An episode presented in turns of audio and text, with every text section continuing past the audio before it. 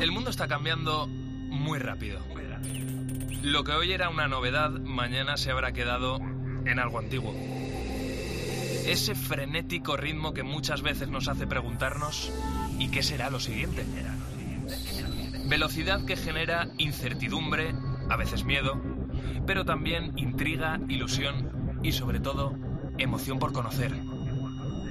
La ciencia, la tecnología, la innovación, los cambios sociales nos empujan para seguir avanzando.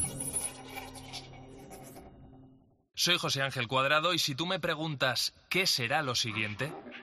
¿Qué va a ser lo siguiente? Yo te respondo, esto es lo que viene. Hoy mismo vamos a lanzar a audiencia pública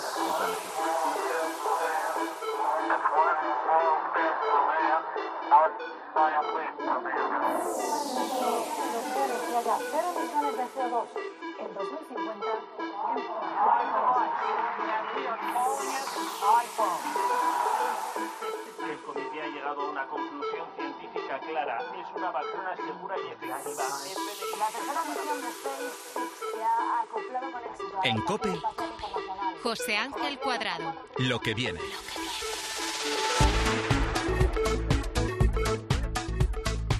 Pues esta semana la ciencia, la tecnología, la innovación, el foco de todo esto está en, en Barcelona, en el Mobile World Congress. Eh, ocho pabellones repletos de, de novedades, repletos de lo que viene.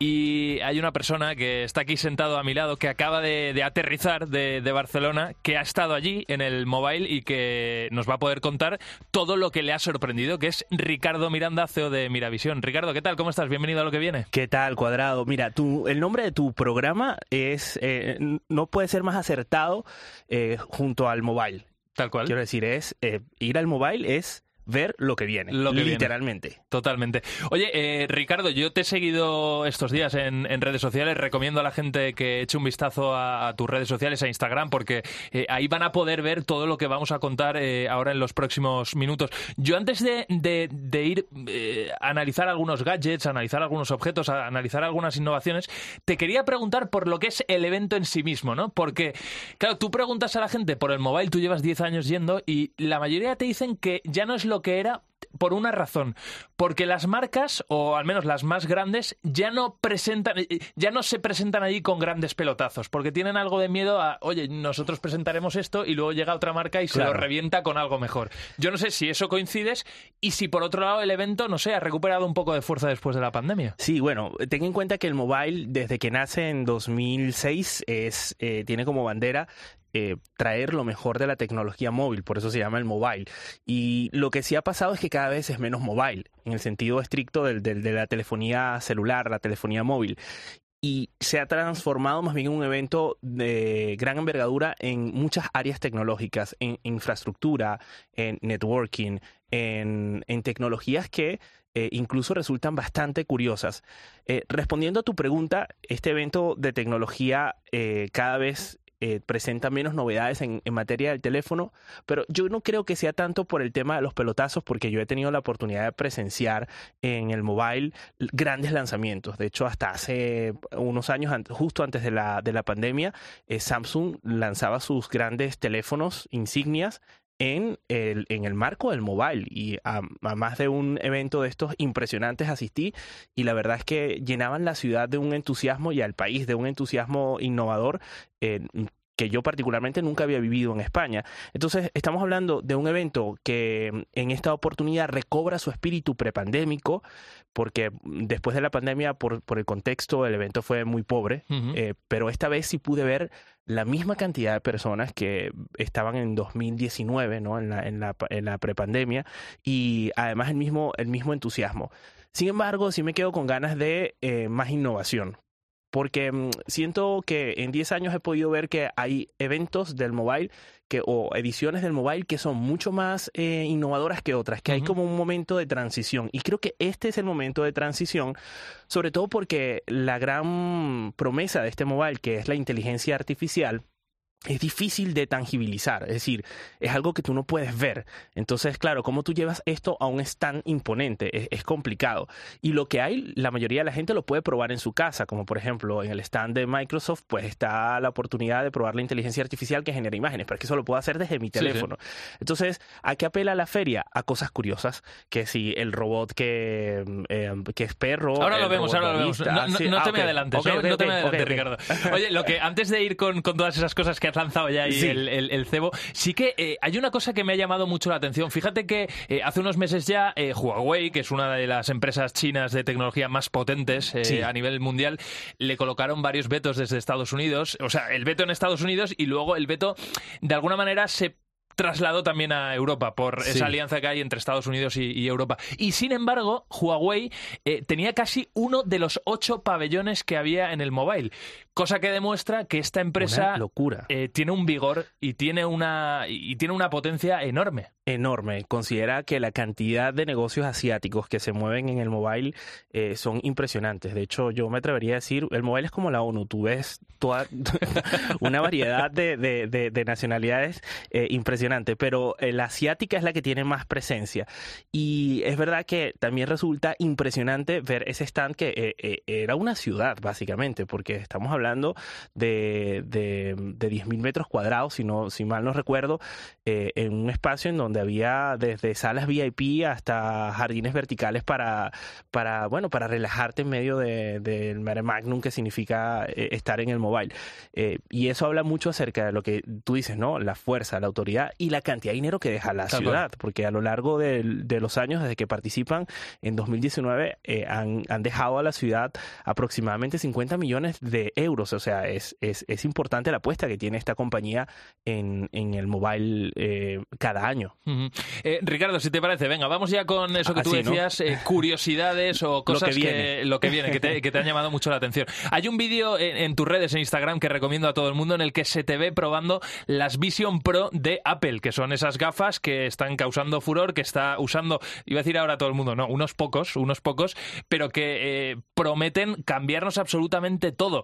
Tú decías que a ti te sorprendían sobre todo las fotografías del espacio que podías ver, lo que tenías delante. Sí, sí, sí. Bueno, he de aclarar que el gran ausente todos los años en el mobile es Apple, que no participa en el mobile eh, y que se cuela siempre porque o se lleva el premio al mejor teléfono o hay gente que lleva su tecnología. En este caso, hay empresas que llevaron las Vision Pro, eh, experiencia virtual, una de ellas que me invitó a probarlas y, y me resultó una experiencia muy innovadora en tanto a, a la forma como han evolucionado la, la realidad virtual y la realidad aumentada. ¿En qué sentido? En primer lugar, porque puedes seleccionar, así como quien tiene un, un, puntero de un mouse, pero con los ojos, los menús. Entonces tu opción la, la vas navegando es con tus ojos. El eye tracking, ¿no? Sí. Y, y luego, para hacer clic, simplemente haces el gesto con la mano de juntar tu dedo índice y tu dedo pulgar y ya automáticamente eso hace que eh, hagas clic sobre lo que estás seleccionando con los ojos. Aquello parece, pues, obviamente algo sobrenatural, porque lo ves y dices, ¿y esto cómo lo logran? Y como te decía, de todas las cosas que probé, es verdad que la calidad de la imagen es muy superior a otras gafas como las MetaQuest Pro. Sin embargo, de las cosas que yo veo más innovadoras es la evolución de la fotografía, porque la, fot la fotografía espacial eh, me cuesta un poco describirla porque estas cosas hasta que no las vives eh, es difícil trasladarlas, pero para que hagan, eh, se haga un, ejercicio de imaginación es como levantar una persona en cera, ¿sabes? Estas, figuras de cera que las puedes ver desde, desde diferentes ángulos y dices, pero ¿cómo es que esta fotografía está en estas dimensiones? Es como incluso supera a la experiencia de ver una película en 3D en el cine.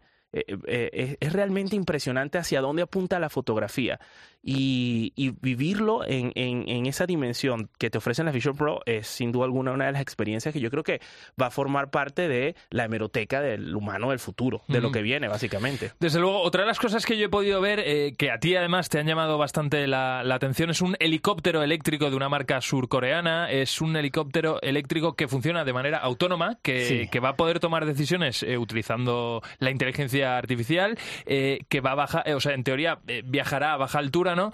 Entran hasta cuatro personas y esto está pensado sobre todo para gente de mucha pasta. Sí, este fue el cacharro que más llamó la atención porque era verdaderamente imponente. Es un prototipo de un, de un helicóptero autónomo que además funciona con, con energía eléctrica y que utiliza la inteligencia artificial para situarse. Por supuesto, está pensado para personas en principio de alto poder adquisitivo que se quieran tra- trasladar en urbes en donde se les pueda permitir pues este tipo de, de tecnología, pero también pude ver otras cosas que eh, acapararon la atención de los medios y de las personas que estaban allí. Y una de ellas fue el, anillo de Samsung que mm, recientemente presentó a modo de teaser en su lanzamiento del S24 y que llamó mucho la atención porque fue como el cierre y nos dejó así como con ese titular, pero no nos dijo nada. Y en esta edición del mobile decidieron pues hacer la, digamos, la presentación oficial de este anillo que, que bueno, básicamente hace lo mismo, ah, me lo explicaron así, hace lo mismo que hace el reloj de Samsung, mide prácticamente las mismas, eh, digamos, los mismos signos Parámetros o, o- parámetros que el reloj. Pero yo creo que lo que le da el toque diferente es el estatus que puede generar el hecho de tener un... un- es un poco como los, eh, los Apple Watch, ¿no? O sea, Mm. le- eh, creo que lo primero que va a generar es estatus, porque además viene en negro, viene en plateado, viene en oro, y, y eso sin duda alguna hace que, que bueno, que quien lo porte eh, sea un elemento y, y- y en- eh, diferenciador.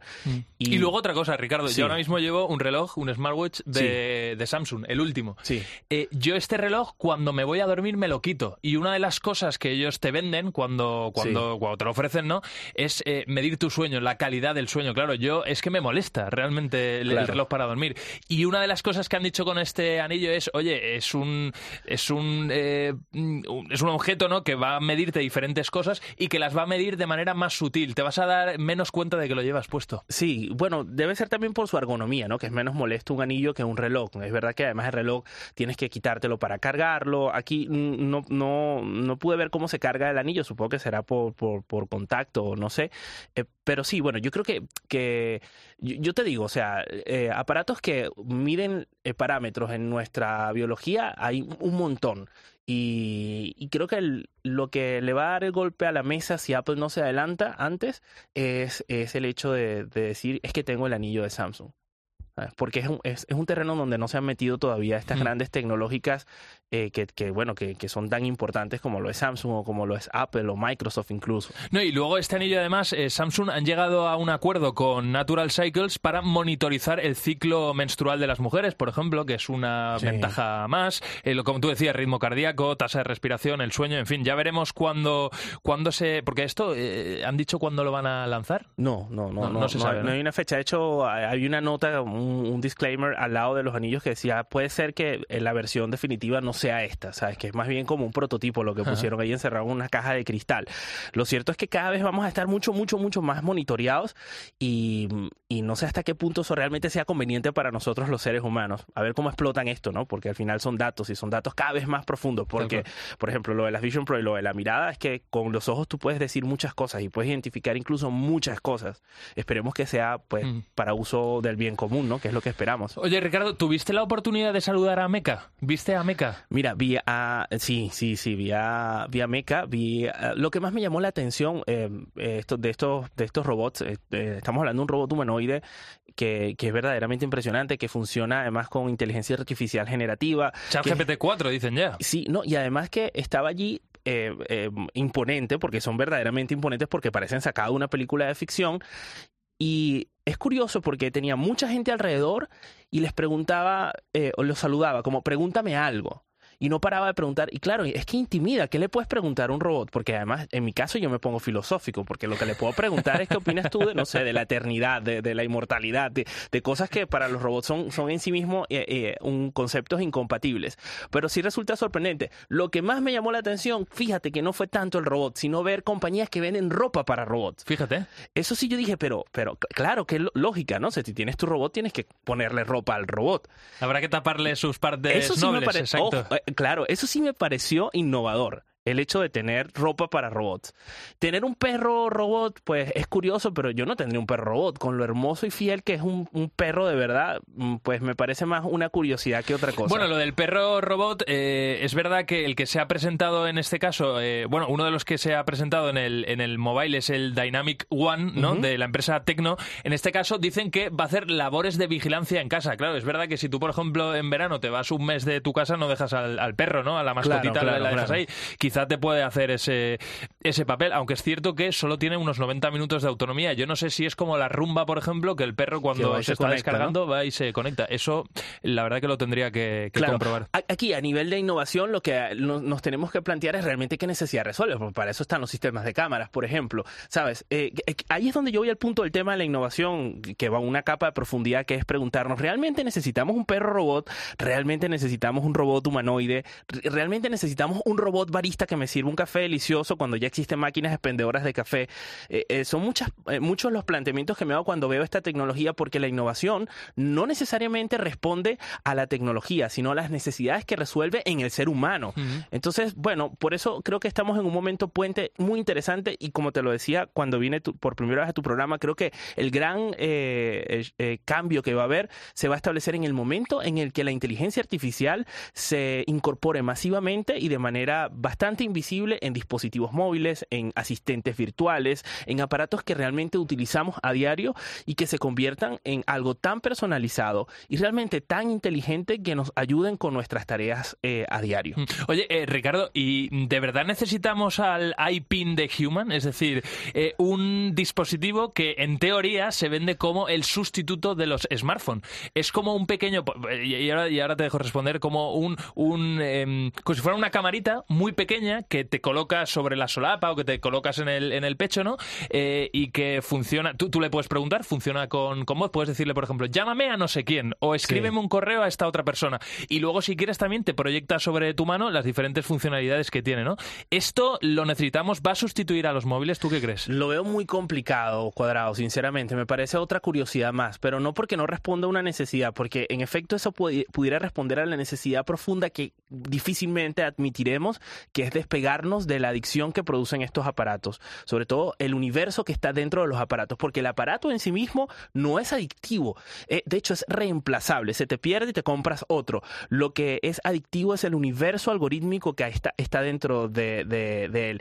Quien tiene este aparato es como quien quiere salirse de las redes sociales, quien quiere tener una experiencia un poco más física. Y el hecho de no pertenecer para el ser humano es muy difícil, porque al ser humano le gusta pertenecer, y pertenecer hoy en día es formar parte de esta tecnología, para bien o para mal. Entonces veo complicado que esto se, mm, se mm, eh, masifique. eh, y que además a la gente le, le- le interese tener un pin mm, colgado en su solapa que proyecte algo que además es un poco eh, tú lo ves y realmente te da una sensación un tanto arcaica porque para eso existen las pantallas, ¿no? Mm. Eh, Y vale no sé. 700 pavos y encima luego eh, necesita una suscripción, que ya no solo el pago, Claro. el pago ¿eh? de- Yo sí creo que eventualmente los teléfonos van a desaparecer tal cual como los conocemos. M- eh, Por eso es que estas ferias cada vez menos son mm, menos mobile. Y están orientadas a la expectativa de lo que viene. Y yo creo que pasó algo en el, en el mundo tecnológico, que es una percepción que veo como divulgador desde afuera en estos 10 años, ¿no? Cuando lo veo en retrospectiva, me he dado cuenta que la tecnología venía hacia, hacia una dirección, una, una, dirección que estaba más enfocada a menos latencia, a tener menos retardo, a, a tener mayor conectividad y de repente eso pasó a un segundo plano con la llegada de la inteligencia artificial generativa que todavía nos, nos, nos plantea muchísimas preguntas y muchos desafíos para estas infraestructuras que se necesitan, que consumen muchísima energía para hacer realidad que eh, esta, eh, pues que la inteligencia artificial esté con nosotros en el día a día. Mm, Tal cual. Es verdad que este evento cada vez es menos mobile, eh, es verdad que cada vez se presentan menos móvil- móviles de última generación o, o los nuevos modelos, ¿no? Las marcas ya no los presentan ahí. Cierto es que eh, en este caso Xiaomi y Honor, por ejemplo, sí que han presentado sus dos últimos pelotazos y, por ejemplo, eh, el Xiaomi 14 Ultra, entre otras cosas, por no marear con, con características, pero la cámara que han creado junto a Leica es, eh, di- vamos, dicen que va a ser lo más top. Sí, sí, al final son cámaras más que teléfonos. Tal cual. Y, y, y- y, eh, un poco lo que te decía, no, no es que resulte realmente innovador, pero sí resulta una mejora, una gran mejora para personas que realmente lo necesitan. Porque creo que el ciudadano a pie no necesita una Leica metida en el bolsillo. Hace- a- a- porque además cuando ya pasas estas fotografías espectaculares por un, no sé, por un chat de WhatsApp, se te pierde la calidad Tal cual. por, por, por mucho que tenga la opción ahora de, de pasarlas en HD. Eh, sí, sí pienso que, que responden a necesidades concretas de personas que quieren eh, una fotografía eh, pues de, alta calidad o un resultado un poco más elaborado. Sin embargo, con la llegada de las Vision Pro y cuando se realmente se incorpore esta tecnología en, en nuestra vida, en el día a día, no sé de qué manera, porque es muy incómodo tener unas gafas, sobre todo unas gafas tan pesadas en, en la frente, eh, supongo que eso se aligerará y incluso se aligerará el precio, porque creo que es la principal barrera. Y en ese momento yo sí creo que los teléfonos van a pasar a un segundo plano y por otro lado la fotografía espacial de la que te hablaba, esa fotografía completamente en 3D, eh, va a ganar un protagonismo para el que se van a necesitar dispositivos realmente que respondan a esto, que ya el iPhone lo hace, pero bueno, cada vez serán con muchísima mayor resolución y más calidad. Desde luego que sí. Luego hay otras eh, innovaciones solo al alcance de unos pocos, como por ejemplo, a mí me ha llamado bastante la atención el Aleph Model A, que es un coche volador para evitar atascos, lo venden así. Eh, la empresa que tiene la sede en California dice que ha recibido casi 3.000 peticiones ya. Eh, tiene una autonomía de 322 kilómetros por carretera, 170 por el aire, pero claro, eh, vale 280.000 euros, con lo cual no es para todos los eh, No, no, no. bolsillos. Lo chulo de todo esto es que es un coche que esconde las hélices en la carrocería Ajá. y por lo tanto cuando aterriza o despega lo hace de manera vertical. Es sorprendente ver un coche cómo se levanta como sobre pelis, sí como las sí, como películas. Yo busqué ese coche, pero no sabes, eh, eh, como, como, como loco y no lo conseguí. ¿No lo viste? No, no, o sea, es que también es muy grande. O sea, pasa, o sea pasar del el hall 1 al hall 8 se te puede ir fácilmente media hora andando sin parar. Pero hay tanto estímulo, hay de verdad, o sea, en esa feria hay tanto estímulo y tantas cosas sucediendo a la vez, al mismo tiempo, que es imposible no perderse algo. O sea, es demasiado lo que pasa. En, o sea, tú estás en una esquina y volteas alrededor y tienes al robot humanoide y volteas en el otro lado y tienes al helicóptero y de repente te pasa por al lado Dices, ¿con qué me quedo? un, sí, un, un ordenador portátil que es completamente de cristal. eh, y, y claro, a veces te pierdes cosas en el camino porque una cosa es más llamativa que la Claro. otra. Y son como platos de televisión uno al lado del otro. Es impresionante la, la, la experiencia, pero también ya yo he aprendido que no me puedo sentir mal si me perdí el cacharro porque es que no hay forma. Cierto. Ricardo Miranda, vienes emocionado y, y es normal. CEO de Miravisión, como siempre, mil gracias por tenerte aquí en, bueno, haberte venido y tenerte aquí en lo que viene. Gracias a ti y bueno, para mí es fascinante, la verdad, hablar de estos temas y, y más contigo. Cuídate mucho. Venga. En Cope, lo que viene. José Ángel Cuadrado. Guillermo López Yuc, ¿qué tal? ¿Cómo está? Bienvenido a lo que viene. Hola, ¿qué tal? Buenas noches. Buenas noches, buenas noches. Eh, le voy a hacer una pregunta muy directa y ahora enseguida le, le presento. Eh, Guillermo, ¿cuidar nuestra alimentación garantiza una salud neuronal mejor? Es decir, si comemos mejor, eh, contando con una dieta equilibrada, eh, alimentándonos con frutas y con verduras, ¿vamos a tener nuestras neuronas más sanas, más activas? Hombre, garantizar, garantizar al 100% no, pero que va a ayudar a que al menos nuestras neuronas no se deterioren a una velocidad rápida, seguro. Mm. Eh, Guillermo, te presento para que te conozca la gente que está escuchando ahora mismo lo que viene, que son miles de, personas a esta hora de, la noche. Eres catedrático de Biología Molecular en la Universidad Pablo de, de Olavide. Eres una de esas personas que está inmerso en, una aventura apasionante, como yo digo, que es entender qué pasa en nuestro cerebro. Que, como ya hemos contado algunas veces aquí en lo que viene, es uno de los grandes retos que tiene la ciencia ahora mismo, bueno, ahora mismo y desde hace, desde hace años. Eh, claro, mm, Guillermo, mm, tú llevas tiempo eh, investigando eh, a las neuronas, ¿no? ¿Qué se sabe a día de hoy de las neuronas y de esas relaciones que hay entre ellas?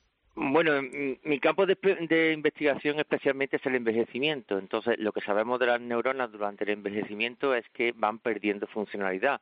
Y esa pérdida de funcionalidad pues está asociada con la enfermedad del Alzheimer, que puede ser patológica, pero también está asociada al envejecimiento, la pérdida de capacidad cognitiva y una serie de procesos que hay alrededor. Se sabe mucho de lo que va ocurriendo, pero no se sabe muy bien qué factores son los que más influyen en que las neuronas vayan perdiendo función y vayan desapareciendo. Entonces ahí es donde intentamos buscar algunas claves.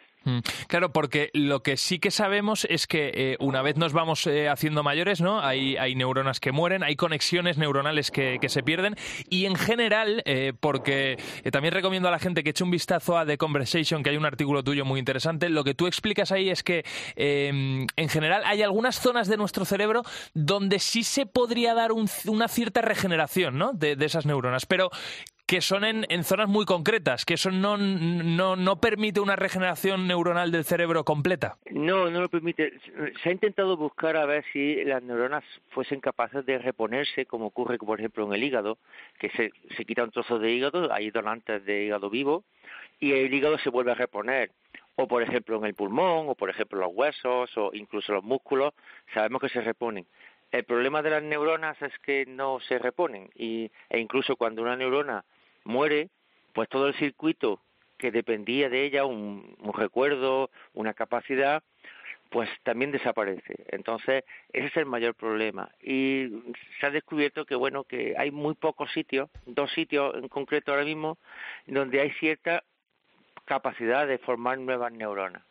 Pero el problema es que el cerebro es muy grande y tiene muchas funcionalidades y la importancia es mantener las neuronas que tenemos. Eh, hay enfermedades, eh, Guillermo, como, como decías, que eh, como el Alzheimer o el Parkinson, ¿no? que al final lo que se produce es una muerte neuronal, ¿no? son enfermedades neurodegenerativas.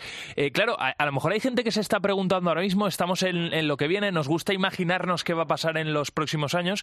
A lo, mejor hay gente que se está preguntando si es posible que en un futuro se pueda, dicho de una manera muy sencilla, que todo el mundo me disculpe, em, se puede cultivar, se pueden cultivar neuronas fuera de, un cerebro, de, una persona, implantarlas posteriormente en nuestro cerebro, en nuestra cabeza. Eso está lejos, está cerca. Éticamente también habría que verlo, ¿eh? pero vamos a dejar a un lado la parte ética de hacer algo así. ¿Esto a nivel científico sería posible? Actualmente no. Actualmente los estudios con células madre para reponer tejidos, órganos, están, digamos, bastante todavía eh, con muchas dudas y con muchos eh, digamos, cosas que no conocemos todavía. Yo que trabajo en un centro de investigación sobre el desarrollo, eh, incluso estudiando el desarrollo embrionario en organismos, eh, modelos y demás, es muy complicado que una, las células vayan cambiando y se vayan reponiendo, se vayan colocando en su sitio. Necesita una serie de pasos importantes. Entonces, lo de cultivar células y ponerlas en el sitio y que vayan a hacer lo que tienen que hacer y que se eh, adecúen a lo que tienen que hacer, eso está muy lejos todavía para nuestra investigación. No, no creo que sea posible. Y entonces, eh, Guillermo, ahora mismo, eh, ¿Qué, nos queda? Quiero decir, si esto a nivel científico es muy difícil, eh, es muy complicado, eh, ¿qué, terapias se pueden poner en marcha? ¿En qué terapias estáis trabajando para precisamente eh, frenar esa degeneración de, las neuronas y que aparezcan enfermedades como el Alzheimer, como el Parkinson, etcétera? Mm, yo creo que lo más importante es evitar los problemas que están asociados a esa degeneración, es decir, adelantarse al problema en sí. Eh, la degeneración neuronal sabemos que existe, hay una serie de proteínas que se acumulan fuera de la célula, hay otras proteínas que se acumulan dentro de la célula y la, y la neurona acaba muriendo. Pero alrededor hay otro tipo de células que son la glía, microglía, astroglía y, otras células que se dedican a cuidar de las neuronas y a controlarlas. Y además esas células también eh, están asociadas con algo relacionado con la inmunidad. Entonces creemos que controlando la inmunidad, especialmente los procesos inflamatorios, las citoquinas inflamatorias, de alguna manera podríamos ayudar a que eh, la neurodegeneración fuese más lenta o incluso que, que, no siguiese adelante. Pero para eso necesitamos establecer una relación muy clara entre lo que es una causa y lo que es una consecuencia. Claro. Porque muchas veces no está claro. Sí, que puede ser por varias cosas, ¿no? Que, al final es, eh, es, muy difícil eh, que solo haya un, motivo para, para, desencadenar ¿no? ese proceso eh, biológico que luego al final termina ¿no? en, un Parkinson o en un Alzheimer. Guillermo, está siendo muy interesante escucharte. Una última pregunta que te voy a hacer yo. ¿Cómo te imaginas dentro de 20 o 30 años el tratamiento contra enfermedades, bueno, tratamiento, ¿no? La prevención, mejor dicho, como tú has dicho, contra enfermedades como el Parkinson o el Alzheimer. Es decir, eh, dicho de otra manera, ¿crees que la ciencia va a ser capaz de frenar en seco eh, el número de casos relacionados con Alzheimer y, Parkinson? Frenarlo en seco es siempre muy complicado porque son, son digamos, enfermedades muy eh, multifactoriales, pero pero yo creo que los sistemas preventivos, eh, encontrando, yo especialmente mi investigación ahora mismo se está centrando en intentar evitar lo que es el daño en, en esas capas de, células que eh, controlan el paso de sustancias entre la sangre y, la, y el cerebro, que es muy importante, que es la barrera hematoencefálica, y yo creo que una de las claves está ahí, en que esa barrera hematoencefálica se mantenga estanca, se mantenga como un muro, que controle muy bien el paso de sustancias y eso haría que, digamos, el deterioro de, las neuronas fuese más lento eh, durante el proceso de envejecimiento. Si encontramos la clave de que eso es así, que funciona así, podríamos ayudar a muchas personas a intentar regular que su capacidad cognitiva se, se, se mantuviese durante más tiempo lo más alta posible. Guillermo, vamos a terminar esta sección un poco cerrando el círculo. Hemos eh, arrancado ¿no? hablando de la importancia de una alimentación equilibrada, de una dieta equilibrada, evitando los ultraprocesados para garantizar la salud de nuestras eh, neuronas. Claro, yo tengo una niña de un año y poco. En esos primeros años es importante, las personas tenemos más neuronas que conforme vamos avanzando, ¿no? Eh, qué importante, ¿verdad? Es en esas primeras etapas, en esas primeras eh, fases, eh, cuidar nuestra alimentación, ¿verdad? Sí, bueno, hay muchos estudios que han relacionado el consumo de, de lo que se llama una dieta desequilibrada una dieta rica en, compuestos que se absorben rápidamente, como los ultraprocesados, eh, con muchas enfermedades, especialmente síndrome metabólico, procesos de eh, inflamatorios crónicos, eh, diabetes, cardiovasculares y demás. También, eh, en el caso de la neurodegeneración, también hay asociaciones con ese tipo de, alimentación. Todo porque al final están produciendo un desajuste metabólico en todo el organismo y eso acaba afectando también al cerebro. Entonces, eh, tomar una dieta equilibrada con todos los nutrientes, especialmente si son de origen vegetal, que sea rica con vitaminas, minerales y una serie de compuestos que tienen los vegetales muy interesantes, que tienen actividad biológica, digamos, ayudaría a que el cuerpo no entrase en un desequilibrio y no mostrase, pues digamos, eh, factores que acaban dañando a todas las células, incluida el cerebro. Pues eh, Guillermo López Yuc, catedrático de Biología Molecular en la Universidad Pablo de Olavide. Guillermo, que siga muy bien esa investigación y te llamamos en un tiempo a ver, a ver qué novedades tienes. Intentaremos hacer lo que podamos. Cuídate mucho. Un abrazo, Guillermo. Hasta luego. Un abrazo. Hasta luego. En COPE, lo que viene. José Ángel Cuadrado. Quiero recuperar un sonido que se me quedó grabado hace un par de meses aquí en, lo que viene. Quizá lo escuchaste. Si no es así, te, pongo en situación. En lo que viene en 2024, que fue un programa especial que emitimos a principios de, año, pudimos escuchar a Daniel Seijo. Es emprendedor, es empresario, es una de las personas más brillantes que me he cruzado yo en los últimos meses. Eh, ahora está volcado, por ejemplo, en temas relacionados con la inteligencia artificial. Y esto me respondía a la pregunta de si la inteligencia artificial venía para sustituir algunos puestos de trabajo. Pero a corto plazo lo que va a pasar es que no es que la inteligencia artificial te quite tu trabajo, es que alguien que sepa usar inteligencia artificial te va a quitar tu trabajo. Y esto es una realidad que creo que ya existe a día de hoy. Esta era y es su reflexión. No te va a sustituir una inteligencia artificial, sino que te puede sustituir una persona que sepa utilizar la inteligencia artificial. Bueno, esto por un lado. Por el otro, siempre eh, aquí en lo que viene nos gusta eh, buscar el lado bueno de las cosas. Está el asunto de que la irrupción de esta tecnología está creando ya nuevos empleos. Esto también lo hemos tratado. Por ejemplo, gente que se encargue de revisar la información de la que se alimenta, de la que se nutre la inteligencia artificial. Por ejemplo, gente especializada en los prompts, que son las órdenes que se le da a una inteligencia artificial para que haga determinadas cosas. Hoy en los próximos minutos vamos a comprobar cómo la inteligencia artificial ha aterrizado, está aterrizando en el sector de la moda, cómo está facilitando hacer según qué cosas y cómo determinados perfiles no están siendo utilizados, sino enriquecidos o en todo caso complementados. Es decir, no están siendo sustituidos, mejor dicho. David Arcas, director de arte de Sepia. David, ¿qué tal? ¿Cómo estás? Bienvenido a lo que viene. Hola, encantado de saludarte. Igualmente. Ruser Vago, Marketing Manager de Neural Fashion eh, AI. ¿Qué tal? ¿Cómo estás? Bienvenida a lo que viene. Hola, ¿qué tal? Oye, por partes, eh, David, Sepia, ya os conocemos aquí en, en lo que viene, pero eh, para la gente que no os haya escuchado en el, en el pasado, en una frase, ¿cómo defines Sepia? ¿Qué sois? Sepia es una marca de moda que utiliza la tecnología eh, y la innovación en el textil para hacerte la vida a día, el día a día más fácil. Uh eh, Ruser Vago, eh, es vuestra primera vez en, en, lo que viene, así que en una frase, lo mismo. ¿Cómo os definís? ¿Cómo, cómo definís vuestro trabajo? ¿Qué estáis haciendo? Pues Neural Fashion es la primera plataforma de inteligencia artificial dirigida al sector de la moda que ayuda a las marcas a generar sus contenidos visuales para sus campañas o bien para sus inspiraciones de uh -huh. contenidos y colecciones. Uh -huh. Muy bien, eh, de esta unión entre Sepia y, y, y, la empresa ¿no? en la que trabaja Ruser Vago, eh, está surgiendo un proyecto maravilloso que básicamente consiste, y ahora me lo matizáis vosotros y lo, lo ampliáis, en reproducir modelos y escenarios sobre los que mostrar digitalmente las prendas de, de Sepia. Claro, eso David, eh, significa que ¿estáis contratando menos modelos y que tenéis que romperos menos la cabeza con las localizaciones o no necesariamente?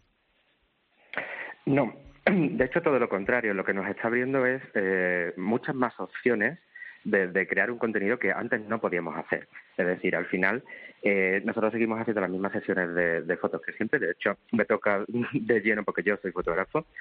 Eh, entonces seguimos haciendo el mismo contenido que antes, pero utilizamos Neural Fashion como una herramienta para seguir añadiendo valor y añadiendo un contenido que ponga en contexto las prendas que de otra forma eh, sería bastante complicado de llevar a cabo en cuanto a contratación, eh, eh, recursos, mmm, no sé, si quisiéramos tener todo esto que estamos consiguiendo con la inteligencia artificial sería un, un gasto de dinero enorme que no podríamos asumir. O sea que nos está abriendo eh, grandes opciones para, para seguir mostrando nuestro producto de forma mucho más eh, eh, asequible para nosotros. Mm. Ahora, si te parece. Claro, ahora, David, si te parece, hablamos de, de precios o, o, la optimización ¿no? que habéis conseguido, pero antes, eh, Ruser, y todo esto. Eh, ¿Cómo funciona? Es decir, ¿cómo, cómo es el proceso de digitalizado de, de toda esta eh, información? Así explicado Ajá. de manera sencilla, ¿eh? Sí, a ver, es un proceso bastante sencillo. Nosotros tenemos una plataforma y es, los, las marcas tienen acceso a esta plataforma. Entonces, lo que tienen que hacer ellas es subir unas fotos de sus prendas hechas con un móvil, por ejemplo, y a partir de aquí la plataforma puede empezar a entrenar, es decir, a aprender cómo es esta prenda y a partir de aquí generar imágenes en las que aparecen eh, modelos vistiendo estas prendas en el entorno que la marca decide. Todo esto lo, lo, gestionan a través de los prompts y pueden manipular un poco la imagen y conseguir el tipo de imagen, de imagen que desean. Uh -huh. eh, David, por, eh, por, por, no hablar de precios, mejor dicho, ¿eh? no, no, no, vamos a hablar de precios, pero sí, por ejemplo, eh, ¿cuántas fotos de más eh, de, de, cada prenda podéis tener ahora? Es decir, ¿cómo ha sido ese proceso de optimización? Eh, ¿Te refieres a de, de, del contenido normal que tenemos con una sesión de fotos? ¿Cuánto claro. más tenemos ahora con eso la es, IA? Eso es podemos tener todo lo que queramos. La verdad es que no hay no hay límite. O sea, siempre vamos a partir de una sesión de fotos en la que tenemos unas unas eh, fotografías reales del producto, pero con la inteligencia artificial podemos empezar a hacer eh, todo lo que queramos en, diversidad de modelos, en diversidad de entornos y al final es poner la, la prenda en un contexto para que la gente lo entienda. Mm. Eh, David, eh, con la inteligencia artificial, tú mismo lo has dicho, ¿no? Que, que eres fotógrafo. Eh, te voy a hacer una pregunta un poco, un poco trampa, ¿no? ¿En qué va a quedar tu trabajo? ¿En qué quedan los directores de arte, por ejemplo? ¿Teméis por vuestros puestos de trabajo? Yo la respuesta ya me la sé, pero, pero en fin, explícala tú, tú mismo. Sí, no, y coincido mucho con, con Daniel, si no recuerdo mal, de sí, Daniel. antes. Eh, coincido mucho. O sea, es eh, la inteligencia artificial yo la considero una herramienta y una herramienta que tiene que ser usada por una persona. y al final es verdad que una persona que pueda eh, eh, alimentar su propio trabajo con la inteligencia artificial va a tener una ventaja sobre cualquier otra persona que no lo tenga eh, manejado, ¿no? Uh -huh. Entonces, al final es, es, un, es un plus que puedes tener y, como decía Daniel, te puede quitar el trabajo a una persona que sí utiliza este, este tipo de herramientas y lo tenga en su día a día, pero no la inteligencia artificial como tal. Claro. Claro. Eh, oye, eh, tanto David como Roser, si te parece, Roser, tú primero, ¿no? Eh, claro, yo estoy pensando en una sesión de fotos eh, física, ¿no? Al natural, cuando tú le haces una foto a un, a un modelo, evidentemente eh, puedes calcular la caída exacta que tiene un pantalón, ¿no? Pero siempre habrá algo que se te escape un poco, es la naturalidad, ¿no? ¿Esa naturalidad con la inteligencia artificial también se puede conseguir? Sí, en primer lugar, a nivel de naturalidad, de la caída de las prendas y todo eso, la- el tejido, un poco cómo se ven, ¿no? Pues Claro. todo eso lo conseguimos a través de las fotos iniciales que la marca sube a la plataforma. Si estas fotos am, son buenas y muestran bien cómo es la prenda, después la inteligencia artificial lo reproduce a la perfección. Y después, a nivel de naturalidad de los modelos, podemos conseguir un grado de realismo muy elevado. La verdad es que cada vez la tecnología va avanzando más y estamos consiguiendo muy buenos resultados. ¿Cu- ¿Cuántos modelos, eh, Roser, tenéis en la plataforma ahora mismo eh, con los que trabajáis? Tenemos distintas formas de trabajar, es decir, no tenemos modelos concretos, sino que, que la plataforma genera modelos según las especi- especificaciones de la marca y después también podríamos trabajar con modelos reales. En caso que una marca diga yo siempre trabajo con este modelo no y quiero hacer una campaña con ello pero sin tener que moverme de la oficina. Pues podemos entrenar este modelo siempre que tengamos su conse- consentimiento y generar imágenes con este modelo vistiendo las prendas de la marca. Eh, y todo esto, eh, Roser, ¿cómo, cómo de establecido está ahora mismo en, en el sector? ¿Con, con cuántas eh, eh, marcas estáis trabajando ya aquí en España? Pues la verdad es que ya estamos trabajando con unas 15 marcas. Empezamos con una prue- prueba de concepto, con un lanzamiento de un Early Access Plan a la plataforma, porque era una, una plataforma muy nueva y queríamos ver como un poco la acogida en el mercado. Y la verdad que estamos teniendo muy buena acogida y buenos resultados por parte de los clientes. Eh, y luego, esto ya os lo lanzo a los dos, tanto a David como a Roser. No sé, tengo la sensación de que va a llegar un punto en el que lo normal va a ser trabajar de esta manera, es decir, que las sesiones de fotos se gestionen eh, utilizando la inteligencia artificial y que lo más premium eh, se reserve a sesiones de foto físicas. Yo no sé si coincidís con, con esto. Porque al final serán las sesiones eh, más caras. Eh, David mismo lo decía, ¿no? O sea, si nosotros tuviéramos ahora mismo que sacar todas las fotos que nos está brindando ahora la inteligencia artificial, no tenemos dinero para pagarlo, ¿no? Sin embargo, hay marcas del mundo de la moda que, que sí que facturan millones y millones de euros a, a final de año, ¿no? Y que se lo pueden permitir. ¿Serán estas marcas las que se quedarán con ese tipo de, de sesiones? David, por ejemplo, Bueno. ¿tú cómo lo ves? Ah, perdona.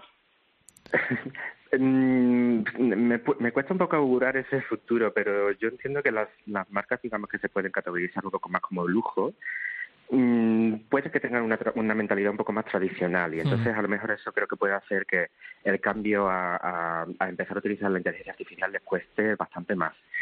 Eh, pero no sé, yo creo que al final la inteligencia arti- artificial en, en todos los ámbitos ha llegado para quedarse y en los eh, eh, va introduciéndose mm, o, o rápido o lento, pero va introduciéndose en todos los en todos los sectores. Al final eh, va a acabar eh, mm, un poco metiéndose en, en- en- en- hasta en la sopa, digamos. Ya. Roser, ¿tú cómo lo ves? Sí, yo estoy de acuerdo con David y lo que también nosotros vemos es que al final la inteligencia artificial va a ayudar a las marcas a ser más creativas, ¿no? A hacer campañas que seguramente con un proceso de producción tradicional no podríamos hacer. Por lo tanto, una marca, por mucho presupuesto que tenga, si quiere hacer una campaña, no sé, en medio de un fuego, ¿no? Pues esto solo lo va a poder hacer con inteligencia artificial. Por lo tanto, creemos que no se van a sustituir las sesiones como tal, sino que se van a complementar con inteligencia artificial. Y entonces, dependiendo del tipo de contenido, pues las marcas van a usar un tipo de shooting o otro, uno con. IA o con tradicional. David Arcas, director de arte de SP, ha sido muy interesante escucharte y que tengáis mucha suerte en el uso de, de esta tecnología, que salgan muy bien los proyectos. Igualmente, muchas gracias. Ruser Vago, Marketing Manager de Neural Fashion AI. Eh, lo mismo, que os salgan muchos clientes porque la tecnología es, es brutal. Que vaya muy bien. Muchas gracias, que vaya bien. Continuamos aquí en lo que viene hablando de ciencia, de tecnología y de innovación. En Cope, lo que viene. José Ángel Cuadrado. Todo el mundo ha hecho en alguna ocasión el gesto de, escribir para pedir la cuenta en un restaurante, ¿o no? Sí, mira, eh, en Rafa, el, el técnico de este programa, siente. Es que es verdad, eso de levantar la mano y hacer así el, gesto en el aire es algo habitual. Eh, sin embargo, hay varias formas de pagar. Se puede pagar en efectivo, se puede pagar con una tarjeta del banco, eh, se puede pagar con el móvil, se puede pagar con el reloj inteligente. Eh, como estamos en lo que viene, eh, en este programa de ciencia y de tecnología de, de COPE, nos gusta imaginarnos el, futuro y queremos ir un paso más allá, un, un paso más allá de todo esto que te acabo de contar. Fíjate, el proyecto que nos trae hoy Pablo Garrido quiere revolucionar las operaciones de pago en el datáfono. ¿Verdad, Pablo? ¿Qué tal? ¿Cómo estás? Así es, José. Te quiero presentar esta interesante startup, Ricky, que permiten pagar con el dedo. La clave es un anillo. Para llevar este negocio a otro nivel, querían enlazar este anillo a una tarjeta Visa o Mastercard. Esto conllevaba dificultades por las regulaciones tan exigentes y la solución pues fue un token certificado por estas redes de pago. De esta forma, la información del usuario y de la transacción está encriptada. Aseguran que este método de pago es más seguro que el del móvil. Su tecnología incluye un chip NFC, un chip que solo se detecta a poca distancia. También incluye una antena que transmite los datos y todo se gestiona por una aplicación móvil y se puede bloquear en el caso de que pierdas ese anillo. Bueno, Pablo, pues tiene muy buena pinta este proyecto. Eh, vamos a saludar a la persona que está impulsándolo, que es la CEO de Ricky, Elena Jorda. Eh, Elena, ¿qué tal? ¿Cómo estás? Bienvenida a lo que viene. Estoy encantada de estar en este programa. Igualmente de, de escucharte. Oye, antes que nada, descríbenos cómo es ese anillo. Eh, ¿Qué color tiene? ¿Es, eh, es grande? ¿Pesa? Eh, en fin, para que la gente se lo imagine.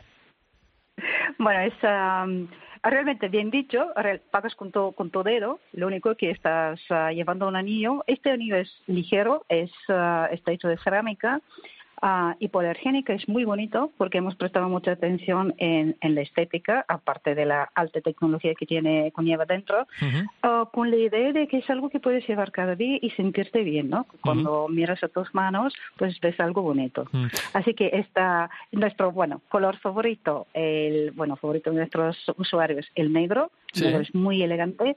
También tenemos un blanco náutico, que es precioso, un rosa palo y un azul, que es el azul mediterráneo por excelencia. Qué bueno. Imagino que tenéis diferentes tamaños, ¿verdad? Eh, yo me lo puedo poner en un dedo o en otro, en el que, en el que quiera. correcto. Sí, correcto. Eh, el, el anillo va, a- va con tallas para que puedas cambiar de, de dedo, de mano y, bueno, cada uno puede escoger el suyo. La manera de saber tu talla, que también es un, un tema un poco delicado, es ah, tenemos en la página web varias maneras de medir tu, mayo- ah, tu- el tamaño de tu dedo Sí. y también tenemos un medidor virtual que estamos probando junto con otra startup que funciona muy bien. Mm. Oye, eh, Elena, eh, fíjate, eh, hace un rato hablábamos en este programa con Ricardo Miranda, es experto en, en tecnología, había estado en el Mobile World Congress, allí se ha presentado también eh, un anillo de, de Samsung, ¿no? En este caso no es para Correcto. pagar, sino que es para eh, medir tus constantes vitales, entre otras cosas, o el sueño, la, la calidad del sueño. Y él decía algo que, que a mí me parece muy interesante, ¿no? La tecnología es eh, útil eh, siempre y cuando venga a eh, ofrecer un servicio, cubra una necesidad, ¿no? En vuestro caso, claro, si se puede pagar con una tarjeta bancaria, se puede pagar con el móvil o se puede pagar en el- con un smartwatch, ¿no? El, como- con un reloj inteligente como el que llevo yo puesto ahora mismo, eh, ¿vosotros qué ofrecéis? Ah, la tarjeta, digamos, ya es súper aburrida. Ah, además, si sigues pagando con tu reloj o co- con tu móvil, la, digamos, la desventaja de esto es, primero, todos tus datos van concentrándose en una empresa, sea Google, sea Apple, lo que sea, y tema de datos es cada vez más, más sensible, ¿no? Ah, tema de seguridad, el móvil parece como el pago más seguro, pero la gente no se da cuenta que todo depende de tu identidad digital. Y hay muchísimos casos de robo de identidad. Es decir, ah, suplantan tu identidad, te vacían las tarjetas y no lo puedes reclamar ni a Visa ni a Mastercard. Es lo más importante, te deja tranquilo, no te distrae. Claro, eh, Elena, y, y dos, dos eh, dudas muy rápidas, ¿no? Una, eh, ¿qué pasa si se te cae? Claro, es de cerámica, entonces eh, Rafa me chiva por línea interna, oye, ¿qué pasa? ¿Se nos va a romper o no? No. si se te cae no se rompe, es decir, si le das unos pequeños golpes tampoco se rompe, pero si le, le das con una se rompe. Y esto- Claro. bueno, por si acaso, ¿no? Es- eso es evidente, vale, eso, es- eso me queda claro. Y segundo, ¿qué pasa si pierdes el anillo o te lo roban? Claro, porque tú realmente ese anillo lo acercas al datáfono y con eso estás pagando, ¿no? Entonces, ¿cómo se bloquea si te han robado ese anillo? Bueno, si te roban el anillo, primero que te das, en das cuenta enseguida porque no- ya no está en tu mano ah, y lo bloqueas por la app. Es decir, no necesitas el anillo físico para bloquearlo porque en realidad toda la, toda la información está en la nube, ¿no? En la nube de Visa Mastercard. Tú simplemente das la señal y esto ya no lo puede utilizar nadie. Ni tu token ni tu anillo, ¿no? Incluso lo hemos protegido en caso de que no te lo roben para que pongan sus tarjetas, ni esto. Es decir, en este plan está bastante protegido. Bueno, pues la gente que le eche un vistazo a, a Ricky, eh, con doble K. Eh, Elena Jordan, muchas gracias por tu tiempo. Muchas gracias a vosotros, de verdad. Un abrazo. ¿Quién te dijo esa mentira? En Cope, Que eras fácil de olvidar. lo que viene. No hagas caso a tus amigos, solo son testigos de la otra mitad. José Ángel Cuadrado. Dos besos son demasiado. Pues hasta aquí esta nueva entrega de lo que viene. Espero, como siempre digo, que los temas te hayan resultado interesantes y si quieres volver a escucharlos, los puedes encontrar en nuestra página web, en cope.es y los mejores contenidos también en las redes sociales. Hasta siempre, cuidaros.